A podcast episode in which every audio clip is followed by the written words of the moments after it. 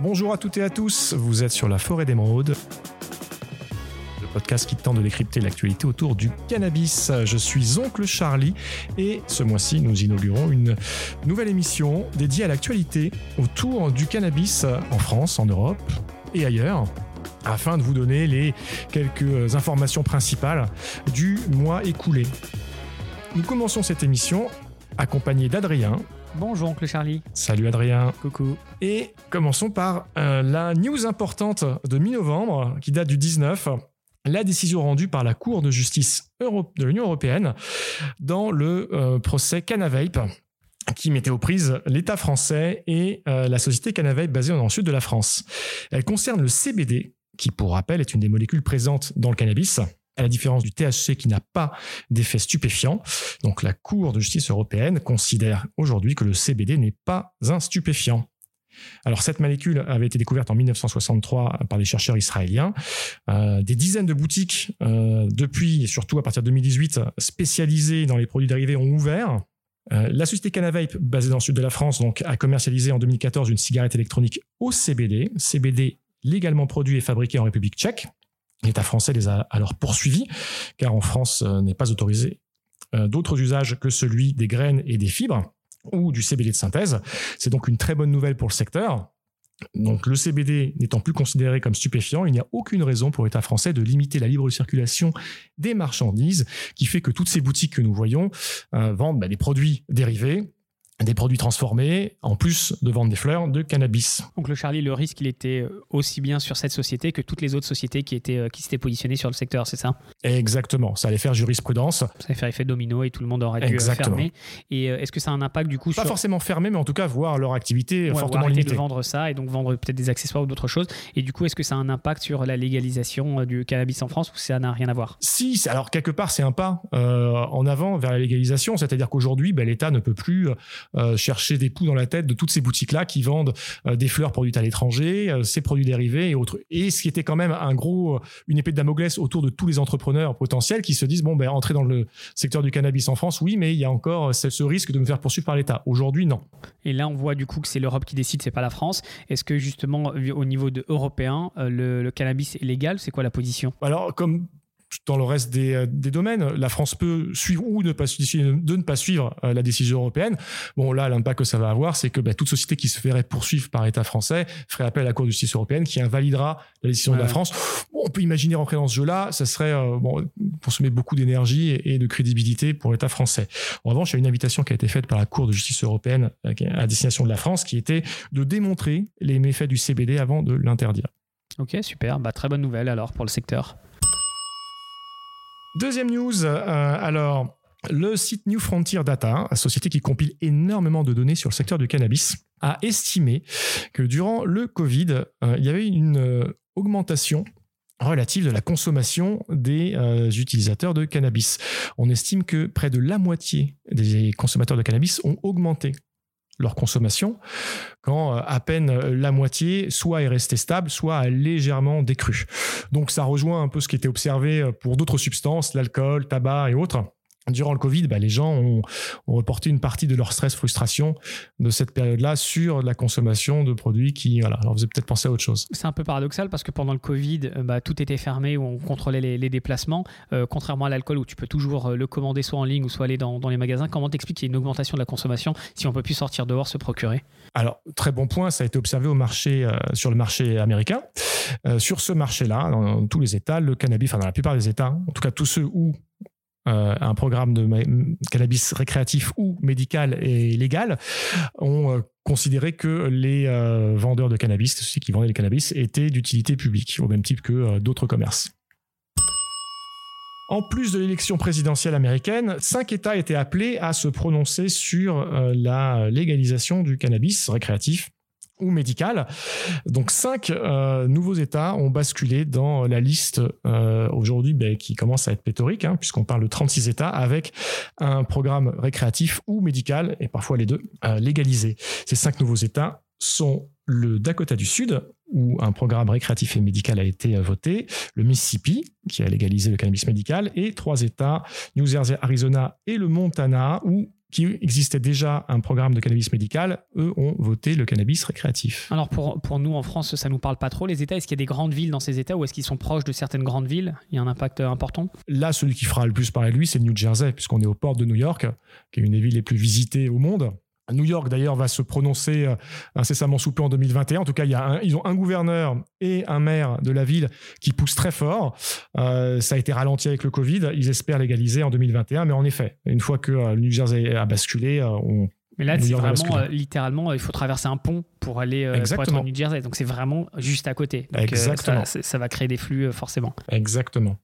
Ce qui veut dire, pour résumer par les chiffres, hein, quasiment quasiment un Américain sur trois vit dans un État avec un certain niveau de légalisation du cannabis.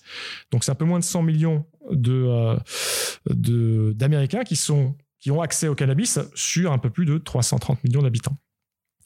Donc au total, on a 15 États disposant d'une légalisation du cannabis récréatif, 21 avec une légalisation du cannabis médical, ce qui veut dire qu'il n'y a plus que 14 États où le cannabis est illégal. Et dans ces 14 États, tu as les, euh, plus grosses villes. Enfin, on va dire le top 5 des villes aux États-Unis, elles, sont, elles ont une forme de légalisation. Alors, le Texas serait peut-être le plus gros État où il n'y a aucun, aucun programme de cannabis légal.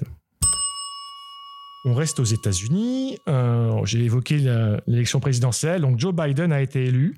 Et une des questions que se posait le secteur du cannabis là-bas, c'est très rapidement, c'est quel va être l'impact euh, aujourd'hui, même s'il y a beaucoup d'États qui ont légalisé le cannabis récréatif, médical ou les deux, euh, on reste sous le coup d'une illégalité fédérale, avec tout ce que ça peut impliquer en termes d'accès aux services bancaires, etc. Parce que tu m'avais expliqué que quand Trump euh, était dans cette même période, donc avant élection, il était plutôt pro-légalisation. Et une fois qu'il est passé de l'autre côté, bon, il avait les discussions étaient en pause, ça n'avait pas avancé. Donc là, on pourrait se dire, est-ce que c'est la même chose avec euh, Joe Biden? Bon, déjà, il faut regarder deux choses. D'où vient ce candidat? Et en effet, Joe Biden vient euh, dans les années 80, enfin dans les années 90, lui avait contribué à la célèbre guerre contre la drogue avec des mesures beaucoup plus répressives que que libérales. Euh, donc on veut dire que son, que son background n'est pas super positif. Euh, en revanche, il a beaucoup assoupli durant la campagne euh, présidentielle pour essayer de, ratisser large au niveau des voix. il a essayé de faire un pas vers, l'industrie du cannabis en disant que, bon, que si c'était médicalement prouvé, il ne verrait pas de contre-indication à reprendre la réflexion sur le sujet. Donc on sent qu'il a pris des pincettes déjà durant la campagne. Moi, je le vois pas aller loin dedans. Donc, on va rester peut-être sur, on va dire, une tendance poussée, euh, créée par les États eux-mêmes et venant pas du niveau fédéral. La colistière Kamala Harris vient de Californie, un État qui a un programme médical depuis 96, qui euh, a une égalisation récréative depuis 2018. Euh, Néanmoins, elle a aussi contribué à des mesures répressives dans son État. Donc voilà, on peut mettre en doute ceci de la part de ces personnes-là. Et, après, il faut euh, aussi se rendre compte que le Sénat reste contrôlé par, par les républicains, euh, au sein desquels la légalisation du cannabis ne fait pas unanimité. Donc on resterait peut-être sur une impasse administrative euh, et législative qui empêcherait la légalisation fédérale. Donc à mon humble avis, pas grand-chose à attendre de la part de la présidence. En revanche, durant celle-ci, peut-être que d'autres États iront plus loin dans le processus de légalisation ou basculeront dans la légalisation du cannabis. Tu nous as dit qu'il reste 14 États, donc il y en a peut-être quelques-uns qui vont encore basculer. Euh, c'est enfin, il y a vraiment un impact fort si l'État fédéral décide de légaliser, si tous les États in fine ils ont légalisé. Euh. Oui, parce que ça va permettre euh, déjà le commerce interétatique, ce qui est impossible aujourd'hui. on doit avoir une maîtrise verticale de la chaîne de la, de la production, approvisionnement, distribution pour chaque État. Donc ça va permettre l'émergence d'acteurs plus globaux ce qui est bien et moins bien pour les petits producteurs. Ça va aussi permettre l'accès à un certain nombre de services qui sont indispensables pour les entrepreneurs. L'accès aux services bancaires. Aujourd'hui, ben, peu de banques vont ouvertement euh, faire du business avec des entrepreneurs de cannabis, voire ils vont clairement dire que non, euh, parce que à tout moment, ils peuvent être sous le coup de la loi fédérale contre les stupéfiants. Donc ça, ça bride, un, le nombre de sociétés qui investiraient dans le cannabis. Donc pour conclure, euh, une légalisation fédérale permettrait d'accélérer l'afflux d'investissements vers le secteur du cannabis. c'est un terrain plus propice pour les investisseurs, pour les, pour les sociétés. Et euh, tu parlais des présidents. Obama, par curiosité, il était comment? Il était plutôt pro, il n'a rien fait du tout, il était plutôt contre? Alors Obama euh, a, testé la question au Congrès et il a décidé qu'il avait d'autres batailles à mener. Néanmoins, il y a eu une, quand même une position forte de sa part qui était de dire libre à chaque État de pouvoir avancer sur la question sans qu'il y ait d'accord fédéral. Et l'engagement qu'il avait pris, c'était de ne pas courir après ces États-là, en tout cas ne pas leur faire de problème. Ça a été d'ailleurs un des premiers points remis en question par Trump en arrivant à la présidence en 2016. bon, après, il a mis sur son agenda d'essayer de, de, détricoter un peu toutes les mesures possibles réalisées par Obama. On va un peu plus au nord maintenant avec une étude menée par des chercheurs canadiens et publiée dans l'International Journal of Drug Policy. Bravo pour l'accent. bon, on, s'est fait six reprises. Hein. Et qui a été reprise par le site newsweed.fr. Cette étude suggère que 43,5% des patients qui dans le cadre d'un programme, ont commencé à consommer du cannabis médical dans le but de réduire tous les impacts nocifs liés à leur consommation d'alcool, et bien 43,5% ont réussi à le faire, donc à réduire leur consommation d'alcool ou à arrêter complètement. Cette étude a été conduite sur un échantillon d'un peu plus de, enfin d'un peu moins pardon, de 1000 personnes. Et ceci vient un peu alimenter le débat concernant, un, bah, les dérives liées à l'alcool, violence, crime, mortalité, morbidité, et l'impact positif sur la santé globale euh, via des traitements liés au cannabis médical. Et euh, mais justement, Claude Charlie, est-ce que c'est bien qu'ils arrêtent de, qu'ils diminuent l'alcool, mais qu'ils augmentent la consommation de cannabis? Là, on parlait d'une population qui avait des problèmes avec l'alcool. Et on sait aujourd'hui que euh, le cannabis en sevrage euh, de différentes drogues est très efficace. Donc là, leur situation globale s'est améliorée. Après, en effet, euh, sous-jacent dans ta question, il va y avoir quel est le mode de consommation, est-ce qu'il est sain, quelles sont les conditions? Au global, ça permet un sevrage de l'alcool. Et après, d'un point de vue observationnel, je pense qu'on a tous constaté que consommer du cannabis ben, était un peu incompatible, en tout cas amené à consommer moins d'alcool. Et après 46%, est-ce que c'est bien ou pas? Est-ce que ça veut dire que 54% ils ont euh, fumé, enfin ils ont consommé du cannabis et ils ont continué à boire de l'alcool ou ils ont diminué pas substantiellement? Là, le point principal, c'est que euh, consommer du cannabis, ça permet de, se sevrer de mauvaises habitudes et donc d'éviter euh, un certain niveau de nocivité à travers la consommation. Bon, ici, c'est l'alcool. Et puis, c'est encadré en plus, parce que donc c'est euh, des études, il y a des médecins, etc. Donc, mais ça, ça peut être intéressant. Alors, sans le cantonner à l'alcool, hein, mais aller vraiment plus largement, mm. d'utiliser ce, cannabis médical comme euh, un outil de sevrage. On le fait aussi un peu en France hein, à travers la politique de, réduction des risques, mais c'est en tout cas un point intéressant à creuser.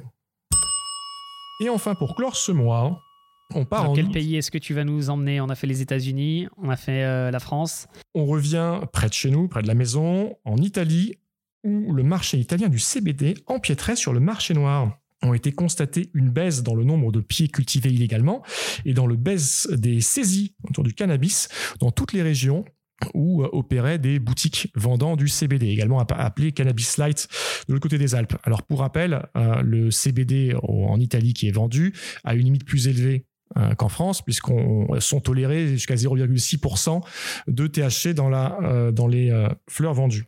Alors qu'en France, on est sur un plafond à 0,2%. Néanmoins, l'observation est intéressante, c'est-à-dire que oui, un des gros arguments qui est de dire légaliser à un certain niveau, en tout cas, le cannabis permet de courir après le marché noir et de limiter celui-ci, ben, on commence à l'observer même sur un niveau de légalisation qui est très faible, hein, puisque là on parle que de CBD, mais qui peut être accessible par tout le monde. L'estimation du gouvernement italien, c'est que euh, ce euh, marché italien du CBD aurait généré une baisse des revenus du marché noir de 3 à 5% Et ce calcul-là, il est fait sur la base de toutes les saisies effectuées. Euh, c'est assez contre-intuitif de dire que le CBD, il va avoir un impact sur la consommation de cannabis, tu trouves pas? Enfin, ça t'a étonné ou pas cette étude? Non, parce qu'il y a des, consommateurs qui vont prendre du cannabis au THC et d'autres qui vont être plus attirés par l'effet non euh, psychotrope du CBD et qui vont vraiment courir après une relaxation ou euh, un traitement. Donc, euh, in, fine, si le CBD fait l'affaire, pourquoi aller m'embêter à aller voir un dealer? Un, je traverse la rue, je vais dans un magasin qui a pignon sur rue, qui est sûr, qui peut tracer son produit. Et, puis deux, bah, je paye aussi ma part d'impôt et je contribue à une économie que bah, j'espère mmh, mmh. recevoir développer. Donc non, il y a beaucoup de personnes qui peuvent se retrouver dans le CBD uniquement. Et ça m'étonne pas du tout que ça vienne prendre un peu de, de, vente de revenus sur le marché noir. Alors là encore, ça reste que des estimations basées sur des saisies policière. Du coup, euh, la mafia a fait un communiqué de presse, non Pour, euh, pour se défendre Pas trop Non, bah, c'est une bonne nouvelle alors tout ça, non? C'est plutôt. Euh, non, c'est plutôt une bonne nouvelle. C'est plutôt une bonne nouvelle. En tout cas, tout ce qui peut faire passer du noir au, légal, bah, ça, ça doit valider aussi la politique nationale. C'est des, des, choses, c'est des preuves qui disent bah, on a bien fait d'aller mmh. dans ce sens. alors certains diront, mmh. certains diront ben, on n'est pas allé assez loin, on pourrait avoir mieux en allant plus loin. D'autres diront bah, finalement, il y a moins d'effets qu'attendu. le débat est ouvert. En tout cas, c'est intéressant qu'il se tienne ce débat-là.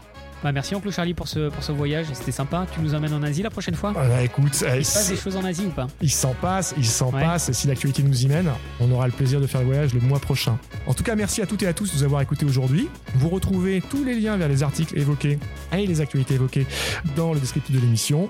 Je suis Oncle Charlie. Je suis Adrien. Vous souhaitons un bon mois de décembre. À bientôt. Au revoir. La consommation de cannabis est illégale et dangereuse pour la santé. Information prévention sur drogue-info-service.fr.